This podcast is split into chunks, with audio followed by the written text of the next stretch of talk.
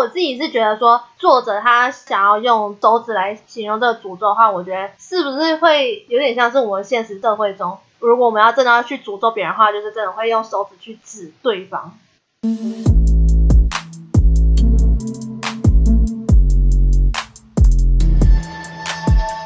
嗨，欢迎收听凭感觉动作，我是椅子。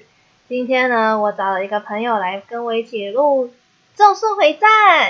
那我就请他来自我介绍一下吧。Hello，大家好，我是山田一哥。那我本身也有在经营 Podcast，那主要有聊的话题是游戏相关的话题。所以如果你对这方面的这个主题有兴趣的话，你可以在 Apple Podcast 或者是在上搜寻山田一哥，啊，上面就会有一些我自己无聊所瞎聊的一些游戏相关的话题。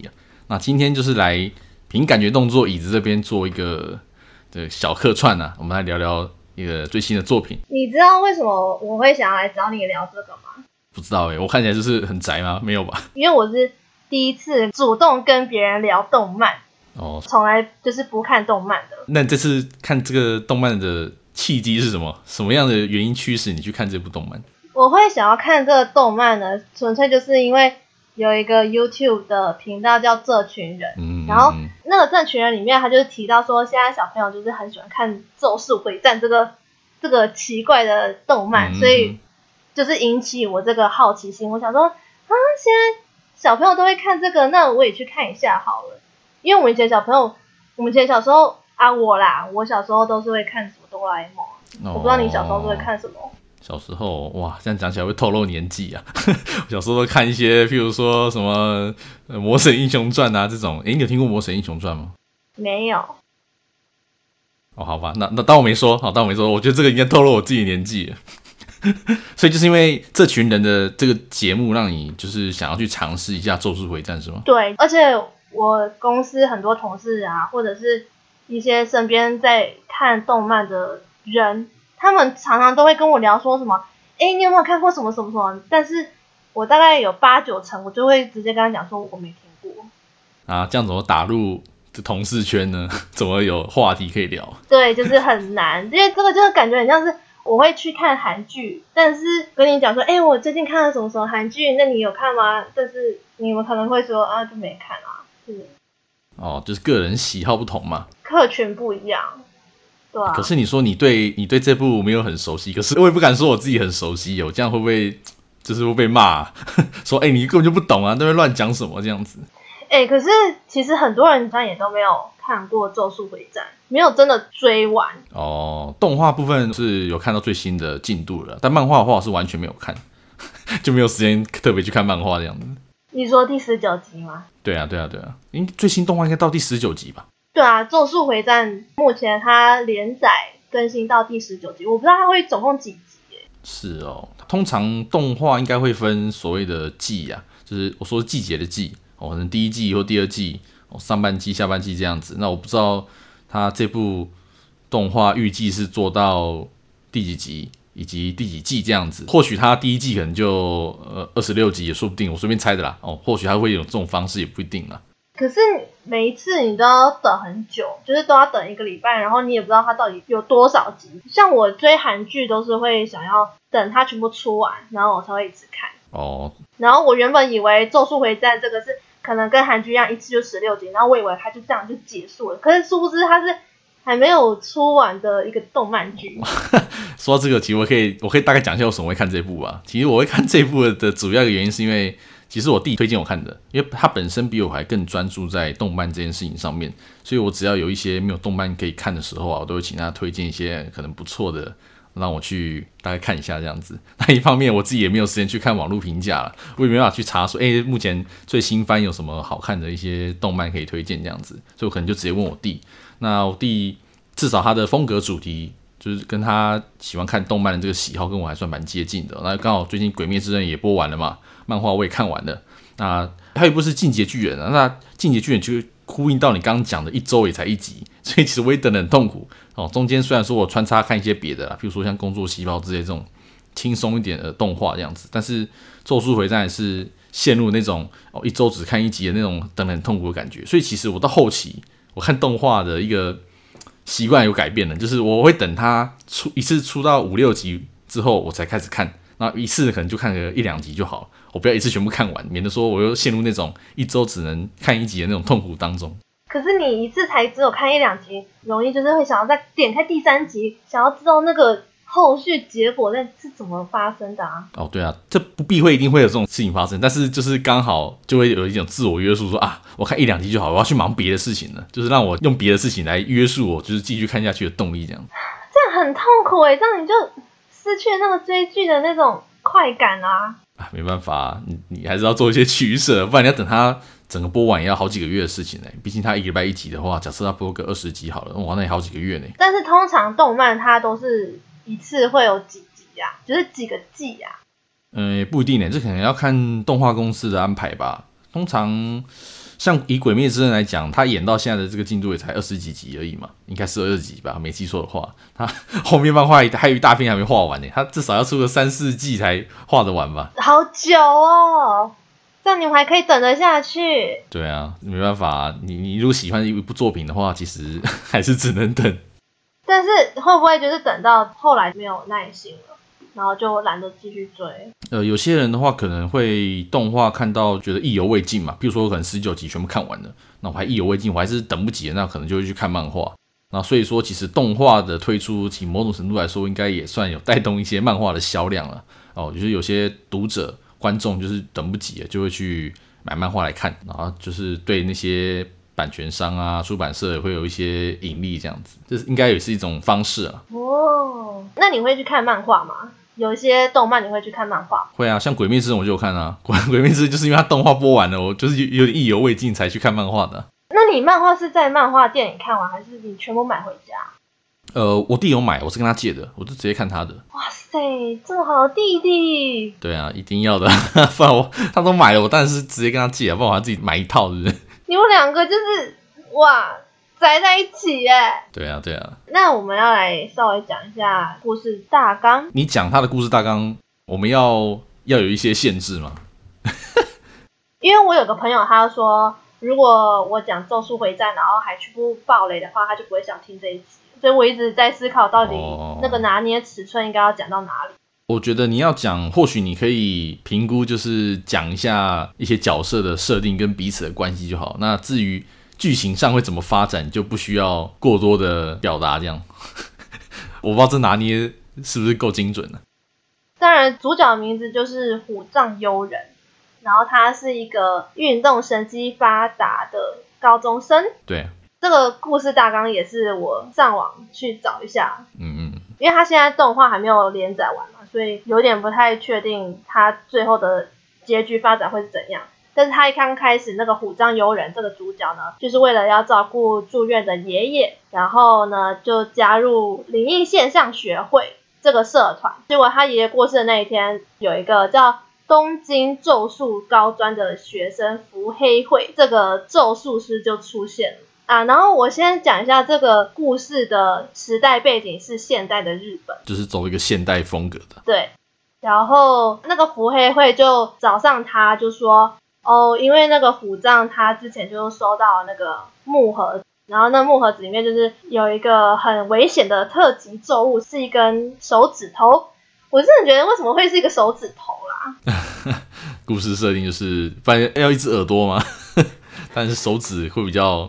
可能就比较符合设定吧，而且那个手指看起来很像那个巫婆的手指，就是黑黑的，然后你这样指甲还黑黑的，很恶心哎。毕竟它在设定上就是一个危险的咒物嘛，所以可能就画的比较恶心一点这样子。然后呢，伏黑惠就说：“哦，你要赶快把那个手指交回给他，不然就是很有可能会害人丧命这样。”嗯，那时候听到他就说：“啊，这样的话怎么办呢？那就是要赶快交还给他嘛。”但是那时候好像发现灵异现象学会的学长姐已经陷入危机了，因为他那个咒物就已经开始好像有发出危险气息，然后已经要攻击那个社团里的学长姐了嘛。嗯嗯嗯。然后那个咒灵就是已经在杀害那些学长姐，然后他们为了要打败那些咒灵，所以虎杖悠仁这个主角就在情急之下把那个手指给吞了，这样。对，他就是吞了那个诅咒手指。他就自己有咒力，然后就可以击退咒灵了。因为那个咒力就是一个超强的诅咒之王，叫什么两面宿容。宿儺，对，宿儺，两面宿儺就是在这部动画里面堪称最强的一个这个特级咒灵吧，还是反正就是很强的 BOSS 之类就对了。你知道为什么我很少会看动漫吗？嗯，就是因为我很我很难理解他们讲的每一句话，然后我要知道他们的剧情大概要演什么。哦，我很难去 catch 到他们到底想表达什么。其实《咒术回战》它设定是真的蛮复杂的啦。对，它是一部我需要。回去看前面几集，再 review 一次，再看新的一集，才知道啊，原来他们的现在剧情是长这样。对，甚至是说，哎、欸，这个人原来叫这个名字，我从来没记得过，记不起他的名字这样。我解释一下，它里面有一些专有名词，我觉得、嗯、哦，也是那些专有名词，我第一时间我也是没有办法听懂他们到底想要表达什么。比如说什么领域展开。这个哦，其实我也不是很 非常了解。它其实咒术的设定其实还蛮复杂的，每个咒术师都有一些啊、不同的战斗类型啊，有各自的能力、各自的领域啊，什么各自的咒具等等啊，比如说棍子啊、刀啊这些这些有的没的。所以真的入门上手了解的话，我觉得其实也没那么简单哦，至少不会比《鬼灭之刃》简单呐、啊。《鬼灭之刃》可能那种各种呼吸法，其实聊起来好还还算。蛮容易懂的，但是《咒术回战》的设定就是偏复杂了一些，这样。对啊，就是每个人都会有想要诅咒别人的心态，然后诅咒的意念就会变成一只怪物，那个怪物就是一个形体的一个怪物那样子东西。对，然后他们都会叫他说那叫咒灵。那怎么拔除那个咒灵呢？就是需要咒术师去解决这件事情。嗯嗯嗯。对，这是大概就是我们目前看到为止，他需要。讲的事情啊，然后每一个咒术师他们都有自己的招数，他们自己最最擅长的招数是什么什么什么。所以也就是说，为了拔除咒灵，所以主角群们哦，应该说应该看可以说这样讲，主角群们就踏上了这个拔除咒灵，然后维护这个整个社会安定的一个旅程嘛。整个故事的走向大概就是这样，讲太多就爆雷了。没错。他们就是比较像是正派的那一方，但是呢，动漫里面一定会有那个反派角色，然后反派角色呢，好像叫做咒诅师，是这样吗？咒诅师？什么诅咒师还是咒诅师吧？其实我也没有很很清，没有记得很清楚。总之，他就是某种类似诅咒师之类的的角色就对了。对，就是那个诅咒师呢，他就是会想办法阻止那些咒术师去拔除他们的咒灵。可能目的不外乎就是想要这个毁灭社会吧，哦，然后弄得生灵涂炭之类的，不外乎就是这些啦，大概就是这样。然后像那个刚刚我们讲到虎杖悠仁，他只是个普通高中生嘛，那他因为吞下了那手指之后，他们就是一定要去一个专业培训的学校，叫做咒术高等专门学校，就是要培训他成为一个。很强的咒术师，对啊，然后嗯，他们咒术师跟咒灵呢，都可以依据强弱来分成不同等级。嗯嗯嗯，对啊对啊对啊对啊。他们从最弱到最强，最弱就是四级，然后最强就是特级，就是比一级更高就是特级了嘛。对，就是搞得跟公务人员的那个什么。一等、两等、三等差不多，我觉得。只等、只等这样。哎、欸，那 像咒术师有这么多啊，那你有没有什么就是特别喜欢的一些角色啊之类，或者觉得那角色实在是很鸟，就是非常的讨厌这样子？我其实觉得咒术师有一个我觉得最厉害的，当然是五条悟，有一个五条悟的老师，他超级厉害。然后我觉得最特别的是那个炎灵师。叫狗卷棘哦，你说每次喜欢讲一些什么什么御饭团之类的 的台词，是不是？对，但是他真的在打斗的过程中，他就是可以直接用说话，然后就可以让对方可能停下来，或者是跑走之类的这种，有点像命令式的语气，然后他就可以，嗯嗯嗯嗯嗯，我觉得这个很特别。然后像那个什么五条悟的话，五条悟，我觉得我最喜欢他讲无量空处哦。在下眼罩的时候，整个帅到一个，不仅是战力天花板，连那个帅度都是天花板。对，因为他那时候有一幕是他要去跟一个咒灵，那个咒灵叫做玉狐，反正就是一个火山头啊，我其实忘记他名字了。然后他为了要去打败他，五条悟呢，他就带着虎杖悠人，然后去跟他 PK。结结果因为对方其实也是个狠角色，所以他在打斗的过程中呢，他就摘下他的眼罩，因为五条悟他原本就是一个就是戴上眼罩的一个人，但他为了打斗，对，整天蒙着眼，为了他，然后摘下眼罩，发出那种闪亮亮的眼睛，哦，很帅耶。嗯，所所以还有吗？就是五条悟，还有狗卷，还有什么？我觉得七海七海见人哦，七海老师，七海老师我也蛮喜欢的。嗯，但是五条悟跟七海，你比较喜欢哪一个？还是你有更喜欢？你这样我选的话，我可以聊一下我喜欢的角色啦。通常，诶、应该说不要说喜欢好了，应该与其说喜欢，不如说是让我印象非常深刻的几个角色啦。那该不会是女生吧？哎、欸，我正好要这边要讲的都没有女生呢。哦，一个是家茂吧。哦，不是叫家茂，就是你知道京都，就是京都分校里面有几个学生嘛，就是有一个是用，就是眼睛都闭起来的，然后会用那种弓箭，然后用操控写咒术。嗯，他在故事设定里面就是很像，就是因为咒术有三个三大家族嘛，他就是其中一个家茂家的家族。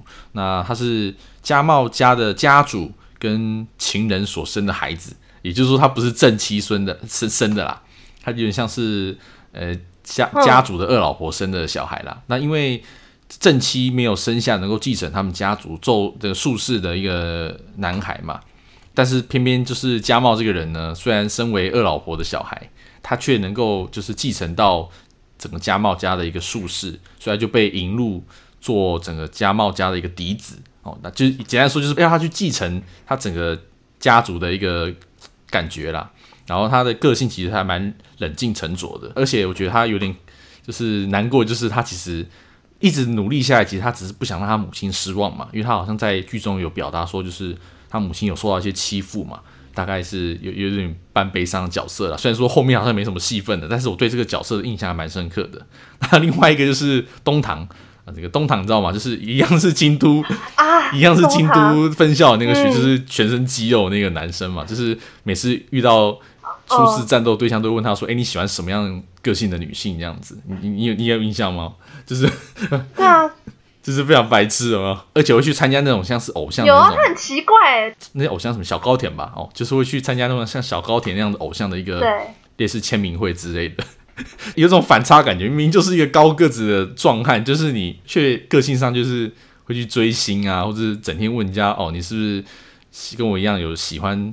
某某种类型的女性这样子，如果你答的答案不是他所喜欢的那种类型，他就会把你视为一种敌人之类的啦，敌人之类。但是如果你的个你你如果表达出你喜欢的女性的个性是跟虎杖悠仁一样，什么屁股大还是什么之类的那种，反而会把你当成挚友，然后就会幻想出一些根本不存在的记忆，有没有？就是幻想说哦，自己跟虎杖就是有有过什么挚友般的生活，但其实根本就没有这些记忆，就是会有这种很特别的一个存在。所以我对这个角色印象非常深刻。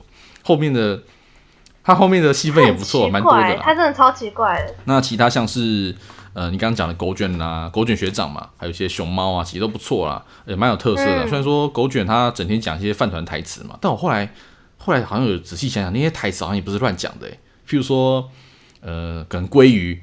哦，就表示 OK 或者好的意思。那如果煎鱼的话，好像就表示是呃不要不好，就是否定的感觉。就是 鲑鱼跟煎鱼这两个是有各自的意思，不是随便乱念的这样子。嗯，后来才有这个感觉。还有什么美乃滋？对对，之类的之类的，可能但美乃滋代表什么意思我，我我不清楚啦。我可能这部分我就没有太认真看。好像是叫什么没关系。这样哦，对啊之类的。那至于熊猫的话，我其实一开始也觉得蛮吊诡，就是为什么一只动物会讲人话这样子，而且好像还蛮强的。只是至于它为什么会讲人话，这个我就不多说了啦。但是我觉得熊猫的出现，让我第一次看动漫会觉得，啊，这是什么鬼？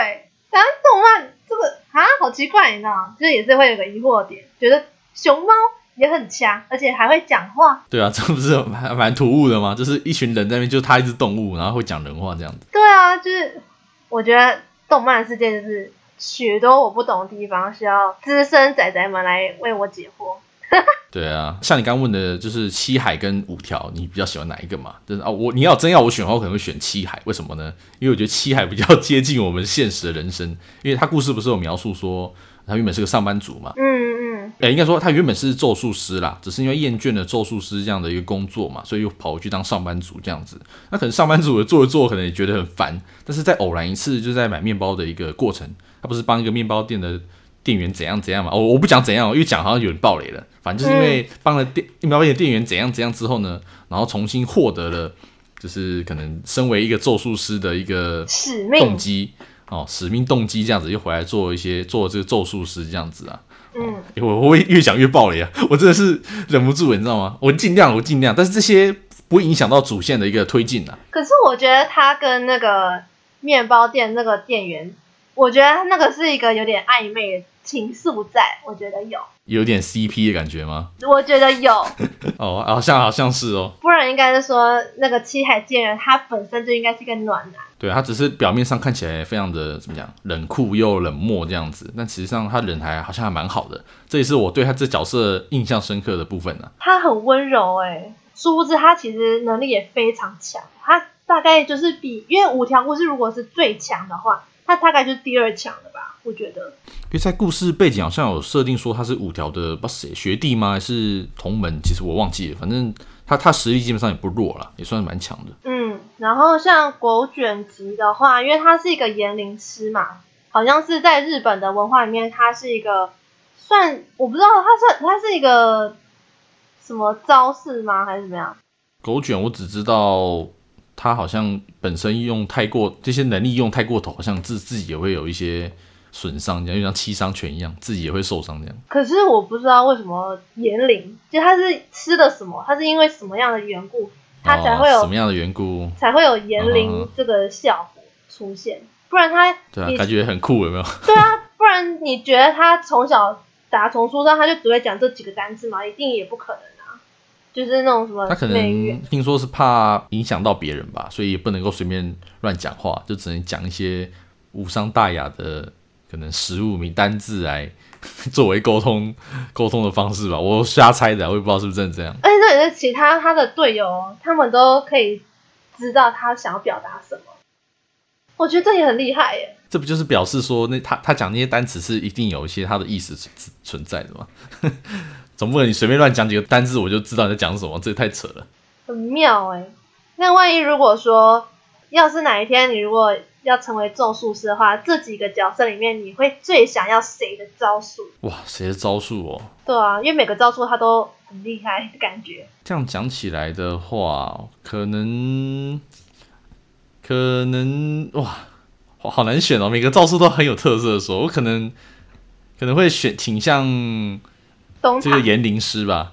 啊、没有东堂没有东堂，我可能是形象言灵师吧。你知道，有时候不需要讲太多。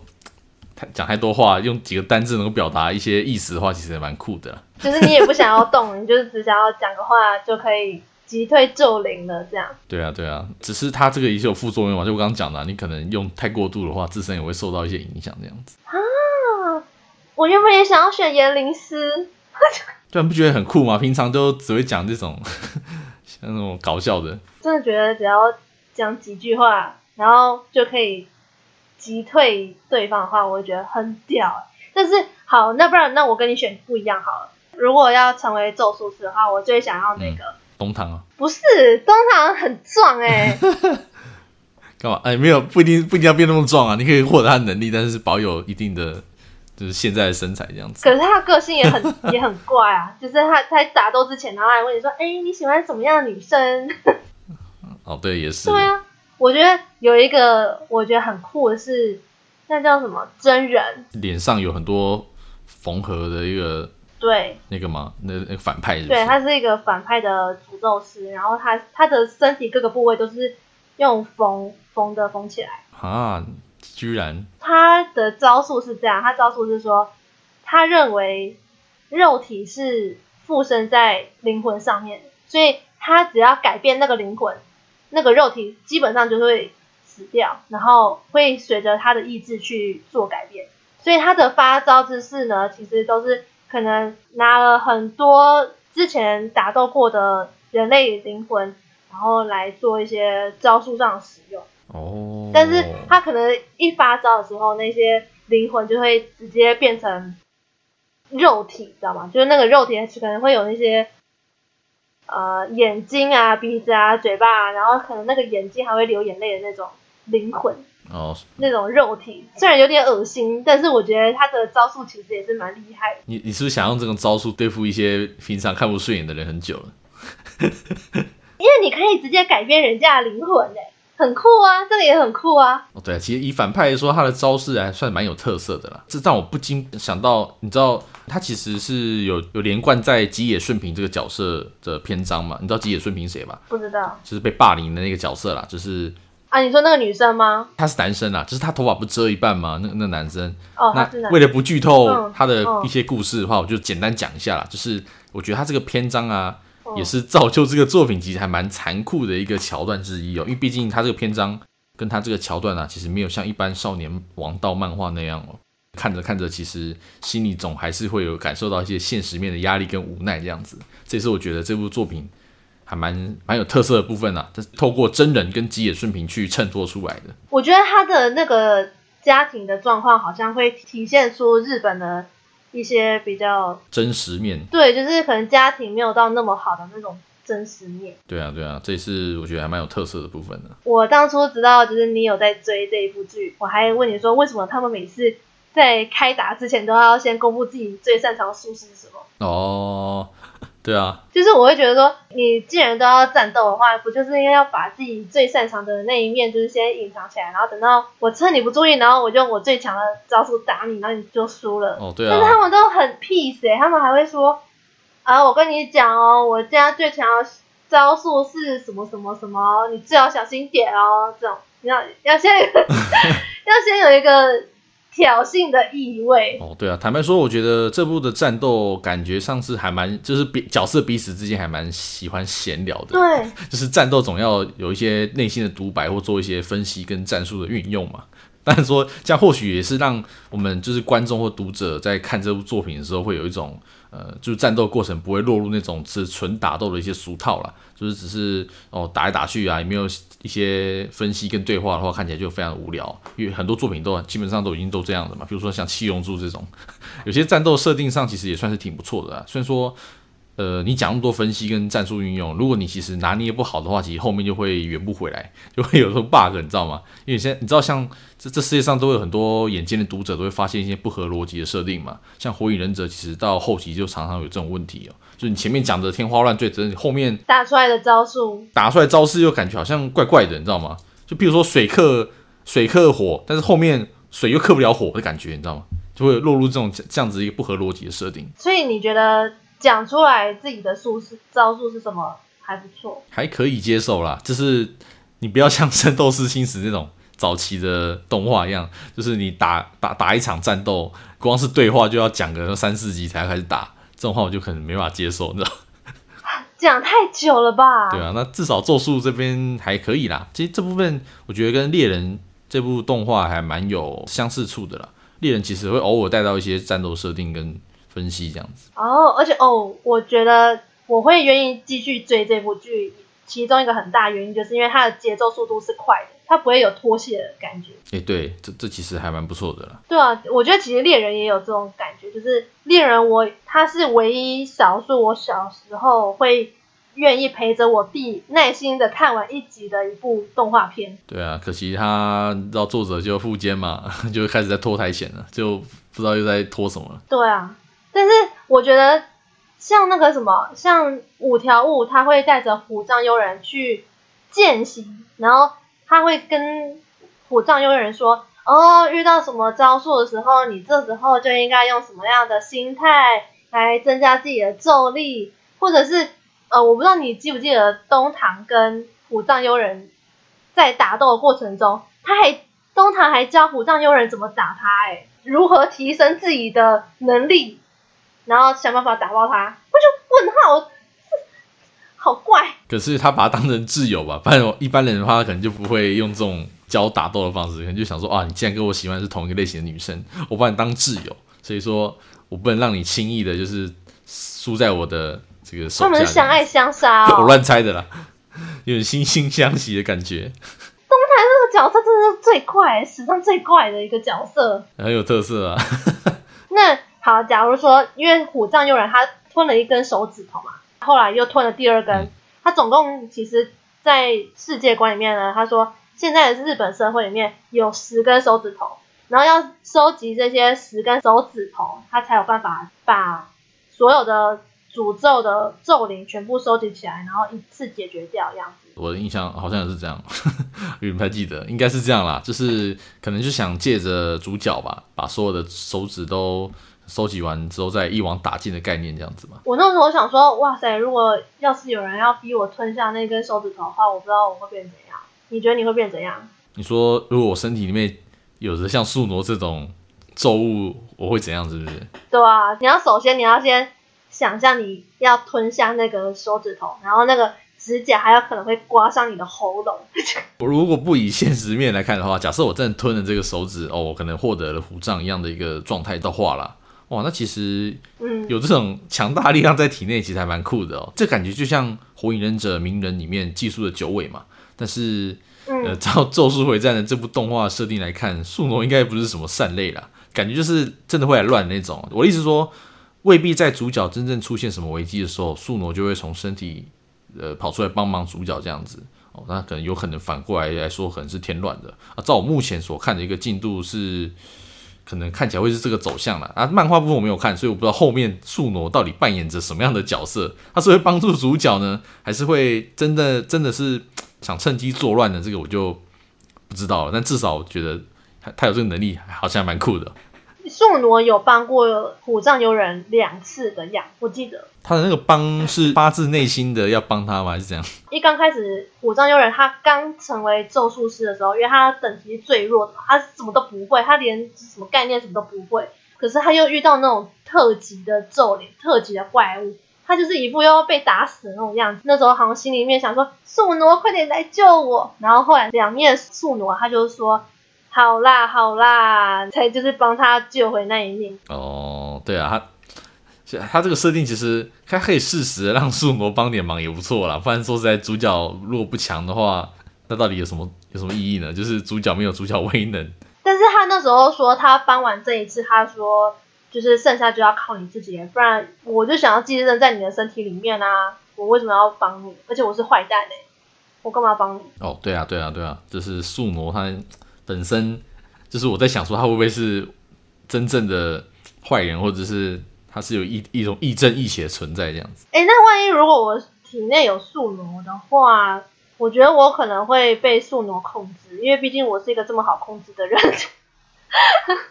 意志力薄弱是不是？对啊，就是我连那种什么路上直销，我都有可能被吸过去的那种人。我很不会拒拒绝别人这件事情，我很不会说 no。在路上有那种推销爱心笔啊，你就会掏腰包给他买这种。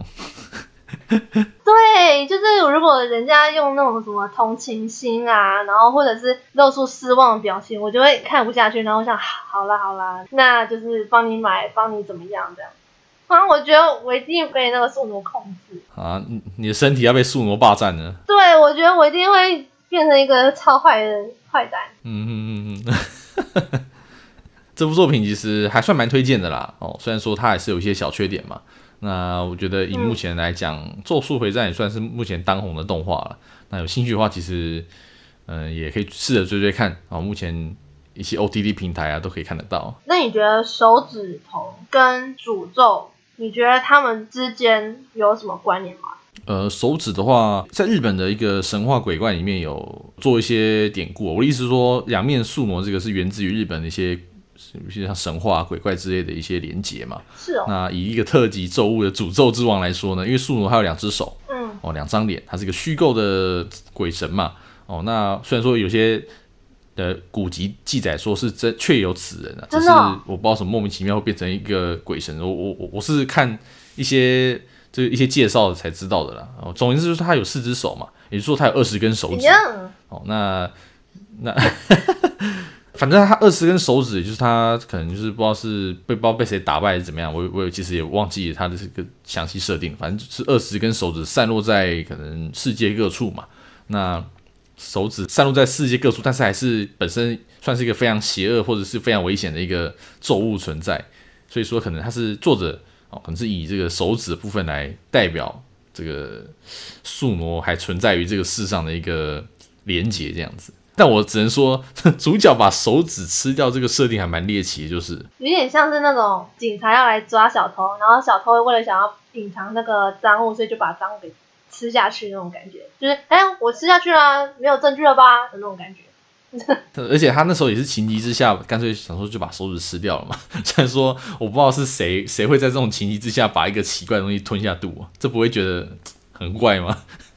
他难道不会想吐吗？我觉得也是问号点。以一个现实层面来讲，你手指这么长，你到底怎么吞的啊？就是还是说你是能够咬碎吗？也不太可能嘛。嗯，虎姑婆，虎姑婆吗？想要咬小孩的手指头那种感觉。好恶哦！哎，反正这也只是一个动画而已，我们也不需要太认真的去研究说他怎么把手指吃下去的。那、哦、好了，那我自己是觉得说，作者他想要用手指来形容这个诅咒的话，我觉得是不是会有点像是我们现实社会中，如果我们要真的要去诅咒别人的话，就是真的会用手指去指对方。我在想是不是这样？我要诅咒你，可能你今天等一下上班会踩到大便，然后可能就成真之类的。诶，还好像蛮有道理的。对，然后虎杖悠仁就是要把这个诅咒给吃掉，所以他就把那咒子给吃掉。真的，就是通常在诅咒他人或者是咒骂他人的时候，都会手指着对方嘛。哎，什么你哎，你要你你一个小心点哦，什么之类的这种，可能会有他会有这种暗示存在。诶，这个观点还蛮不错的，我好像也没想过这种可能性。就是吃掉，假装没有这件事情的感觉。酷吗？然后让自己成为诅咒的存在，这样吗？后面还蛮期待他动画会怎么诠释这部作品。我也蛮期待的，看他会播到第几集这样子。我们再等两天，礼拜六的时候，他就会有新的一支线。就有二十集了，耶耶！那如果大家听完我们节目呢，如果你有兴趣，或者是你有引发你的好奇心，想要去看一下的话，嗯，你觉得你会想推荐他们去看吗？你说《咒术回战》吗？推荐他们看吗？对啊。呃，我是觉得，如果你已经把当红哦、热门的都已经看过一轮了，那基本上，呃，然后刚好因为还没看过这部的话，我觉得还是可以看一下啦。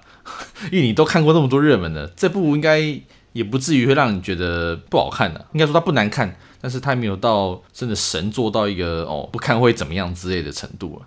那基本上你要我推的话，还是可以尝试一下。哦，如果像是《鬼灭之刃》《咒术回战》跟《天竺鼠车车》，你会最推荐哪一部？坦白说，《天竺鼠车车》我我只看第一集而已。我那时候会看，只是为了了解说它到底在红什么而去看的。那其实。没有 get 到我的点，可是他很可爱啊，它的点就是可爱，就是可爱又无厘头这种，而且有短片的，我觉得作为一个小小小消遣还不错啦。但是首选要推荐《天竺鼠车车》，这个我想可能蛮蛮吃电波的，有待商榷。对，没错。所以那你会想要推荐《鬼灭之刃》？《鬼灭之刃》跟《咒术回战》，我觉得这两部都可以看啊。虽然它两个风格其实不太一样，那一个主打就是一个很明确的设定嘛，但是《咒术回战》是稍微一些残酷现实面，有一些看的会有一些沉重的一个方向，两个都不太一样，就是。我希望《咒术回战》之后，它可以让我有一些更深层的思考方向，因为我到目前现在，我觉得它就是。在讲概念，比如说谁打谁，谁怎样，谁跟谁之间的关系是怎么样，我觉得还没有办法让我思考到很深层的问题面。这个或许我们这一集的听众，如果听到一些观点跟我们不一样的观点，其实也可以透过呃 Apple Podcast 上面的留言做一些回馈嘛，或者是你你你你的 IG 下面也可以做一些留言啊，或许可以分享一下各自的一些看法。对，那如果。喜欢这一集的话呢，记得来我的 IG 凭感觉动作，还有可以去三田一哥的 IG 之类的留言。好哦，好哦，好哦。然后，如果这一集的内容呢，会引发让你想要去看《咒术回战》的心态的话呢，那我也很期待你跟我讲一下你看完的感觉是什么。然后还有什么？那就。就就这样了，感谢各位收听。好，那这集呢，就是我们以一个初学看动漫的角色来讲，一个角度来讲话呢，我觉得这集就差不多先这样。嗯，好，那我这集就先这样子喽，我们下次再见，拜拜，拜拜。